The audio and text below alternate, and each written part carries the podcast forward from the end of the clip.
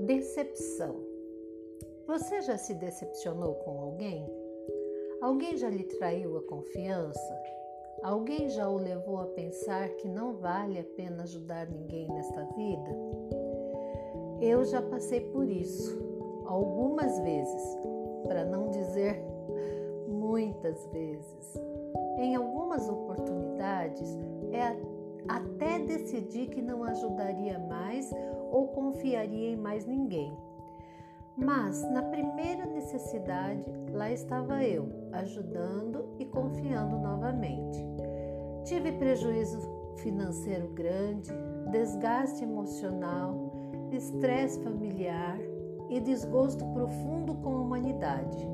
Passei a ser desconfiada de tudo e de todos.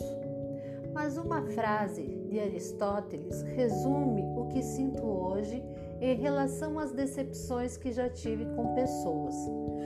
Talvez eu seja enganado inúmeras vezes, mas não deixarei de acreditar que em algum lugar alguém mereça a minha confiança.